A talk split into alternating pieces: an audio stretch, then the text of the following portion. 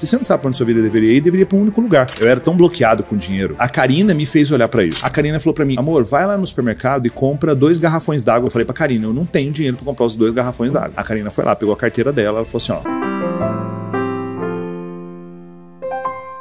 Eu acredito que tem cinco áreas que são muito importantes no, dentro da, da, estrutura de vida de qualquer ser humano. Se uhum. a gente for parar para pensar, são mais do que cinco. Mas eu, costumo dizer o seguinte: quanto menos coisas você se concentrar, mais agudo você é naquilo. Quer ver? Coloca a tua mão aqui. Se eu coloco a pressão aqui, você não sente nada, porque uhum. eu estou distribuindo peso. Se eu coloco tudo em cima de uma unha e aperto, dói. Porque uhum. eu estou sendo agudo. Eu estou concentrando a mesma força num único ponto, eu sou agudo e eu consigo ter um resultado diferente do que Legal. botar peso espalhado em tudo, né? Então eu gosto de pensar em cinco áreas que são muito importantes. Para mim, são as mais importantes. Não tem ordem de prioridade, porque isso depende do momento que a pessoa está vivendo, uhum. mas uhum. uma das áreas é a área de trabalho e carreira. Porque é através da área trabalho e carreira que a pessoa vai colocar para o mundo dela um dom que ela tem, ou a arte dela, a voz dela. E isso está ligado ao propósito de vida também, né? Através do que eu sei fazer. Eu sou uma dona de casa, eu sirvo os meus filhos, é o meu trabalho. Eu sirvo a minha família, é o meu trabalho. Ou então eu sou um cara, eu sou um empreendedor, eu sou um servidor público, não importa. Carreira e trabalho para que você possa pensar nisso, isso tem que melhorar né, na tua vida. Se você não está crescendo nisso, você fala muito disso nos negócios. Os negócios não estão crescendo, eles estão morrendo, né? Então a primeira área é carreira e trabalho. A segunda área é prosperidade financeira. Isso é uma coisa que eu, que eu atrás eu demorei muito a entender, porque eu era o cara que me dedicava muito para a primeira área, mas eu tinha um monte de sabotador e crença fodida em relação a dinheiro. Então eu fazia dinheiro pra caramba, eu era uma usina hidrelétrica de fazer dinheiro, mas eu perdia dinheiro na mesma proporção. Então eu era doente em relação a finanças. E para eu construir minha vida épica, a vida digna de um herói, de uma heroína, eu preciso pensar, olhar para dinheiro, eu preciso fazer que dinheiro flua para minha vida. A terceira área é saúde e energia. Então eu preciso ter vitalidade. O que, que adianta? Beleza, sou milionário, mas não cuidei da minha saúde, bum, câncer. Não cuidei da minha saúde, bum, diabetes. Não cuido da minha saúde, eu chego com 50 anos, eu não consigo pegar meu neto no colo, meu filho no colo, né? Então, saúde e vigor físico é uma área que as pessoas precisam olhar, deveriam olhar. É, relacionamento amoroso, isso é uma outra área extremamente importante. O núcleo da família é o casal, é a parte mais importante. Né? O núcleo da família é o casal e as pessoas estão se desconectando disso. Equilibrar essa relação, colocar o pai e a mãe no lugar certo para que eu e a minha esposa fiquemos no lugar certo, botar o filho no lugar certo para que a gente, como casal, fique no lugar certo. E a última área é espiritualidade. Essa questão de você sentir o teu lugar no mundo, sentir uma paz profunda no teu peito, sem aquela loucura de ansiedade, sem aquela loucura de ego dominando e querendo é, dominar outras pessoas, sabe? A questão espiritual, espiritual sem falar de religião, e não tem nada de errado com religião, mas é uma, uma esfera maior. Então são cinco áreas. Então a composição disso, muita gente em casa talvez esteja pensando: ah, Wendel, eu não sei para onde a minha vida deveria ir. Se você não sabe para onde sua vida deveria ir, deveria ir para um único lugar. Pega essas cinco áreas e melhora essa área todos os meses da sua vida pro resto da sua vida. Você vai ter uma, uma vida foda. Sua vida vai ser incrível. Você vai ser um cidadão melhor. Você vai ser um pai melhor. Você vai ser um marido melhor. Você vai ser um amigo melhor. Se você está cuidando de tudo isso. Cuidar da tua saúde para que você seja longevo, para que a tua esposa, o teu marido possa contar com você por muito tempo, para que os seus filhos possam contar contigo, para que a sociedade possa contar contigo, né? Então assim,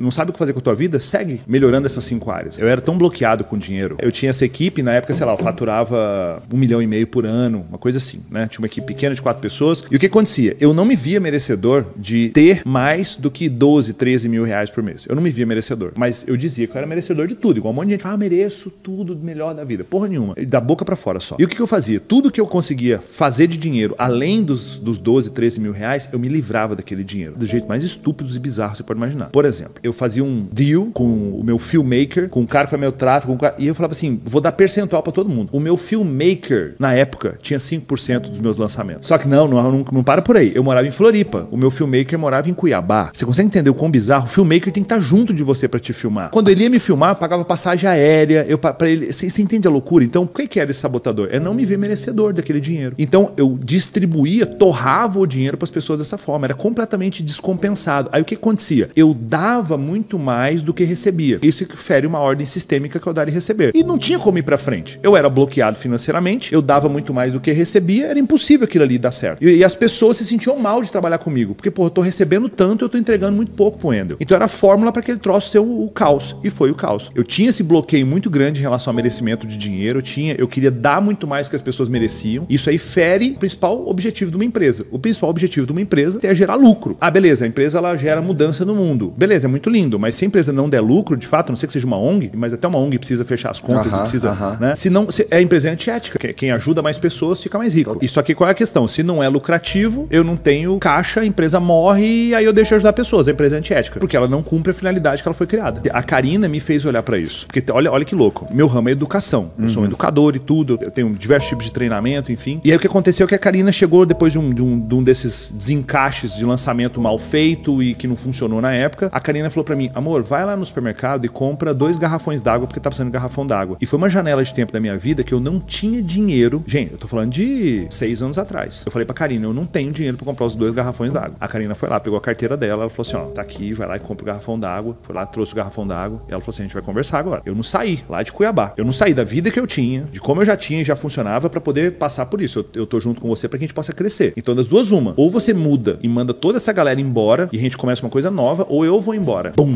Ver, ouvir e sentir forte impacto emocional. Bum!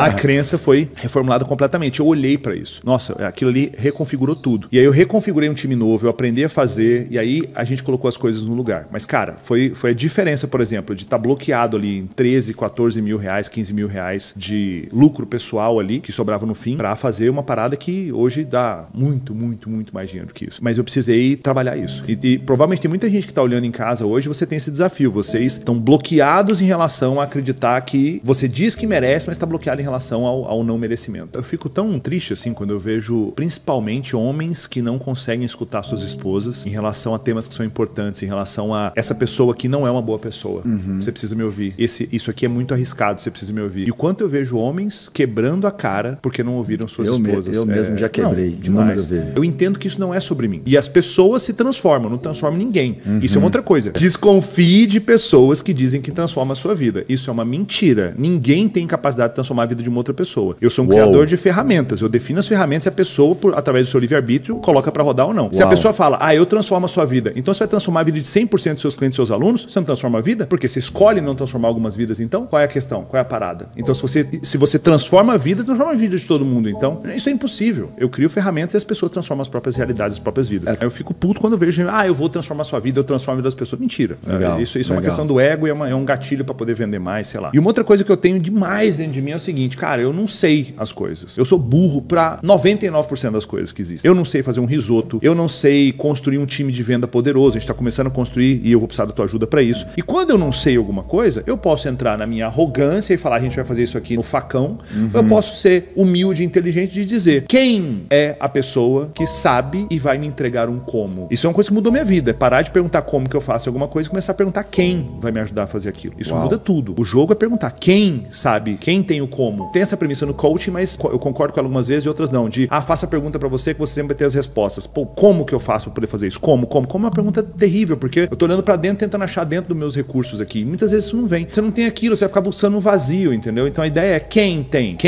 Um monte. Porque esse quem tem o como. Aí zera o jogo. Então eu tô sempre pagando consultoria, eu tô sempre pagando mentoria, eu tô sempre fazendo curso o tempo todo. Você fica hoje comparando aonde você tá com onde você saiu. E você, por isso, pensa pequeno demais. Porque você fica comparando o que você era quando você era funcionário ou como era o teu negócio quando começou. E agora que você tem esses 3, 4 colaboradores, esses 20, 30 colaboradores, você fica comparando e fala assim: olha só onde eu já cheguei. Você até projeta um futuro, mas ele é pequeno. Uma coisa que eu mudei foi o seguinte pensamento: beleza, o passado existe lá e eu sou grato a ele, mas ele não é mais o meu padrão de referência. O meu ponto A é onde eu tô hoje. Eu quero fazer um exercício, todo mundo que está ouvindo agora. Imagina que o seu ponto A é hoje. Então imagina, Marcos. Hoje é o seu ponto A. Não é lá onde você estava e tal. Então no seu ponto A você mora numa puta casa, num condomínio, já tem uma empresa que fatura X milhões mês, já tem a, a Panameira lá. Se esse é o ponto A, onde é o teu ponto B daqui 10 anos? O meu é o bilhão. Exato, entende? Então muitas, e eu tava percebendo isso, o movimento meu de, ah, olha só onde eu já cheguei e tal, então eu vou projetar um crescimento, mas falei, não, peraí, eu quero Protagon para 15 mil pessoas nos Estados Unidos. Eu falando inglês com uma audiência de 15 mil pessoas sentadas. Eu quero ter uma máquina de produção de aplicativos, que vai ser uma máquina de vender aplicativos para outras empresas. E, e, e, mudou tudo, porque eu ficava pensando o seguinte: ah, o Wendel lá de trás, pobrezinho, que morava numa kitnet, ele e a mãe dele na estrada que tinha eh, rua de chão na porta, que depois tinha um unozinho do retrovisor quebrado. Olha onde ele já chegou, ele tem uma Porsche 911, tem uma Mercedes AMG, uma hora de frente para a praia e tal. Não! Isso estava fazendo. Eu, eu, o meu range de crescimento era pequenininho. Por quê? Porque o meu ponto de referência era lá atrás, não é mais. Meu ponto de referência é aqui, agora. Esse é o meu ponto A. Aquele é o movimento de gratidão. Então, para vocês que estão ouvindo agora, traz esse ponto de partida seu agora. Vocês vão planejar o futuro de uma forma completamente diferente e gigantescamente grandiosa, porque aquele passado está prendendo vocês. Não é esquecer, não é ser ingrato, mas é o seguinte, é, esse é o meu ponto A a partir de agora. O que, que eu quero? Vocês vão perceber que vocês vão desejar, planejar e conquistar coisas gigantescas.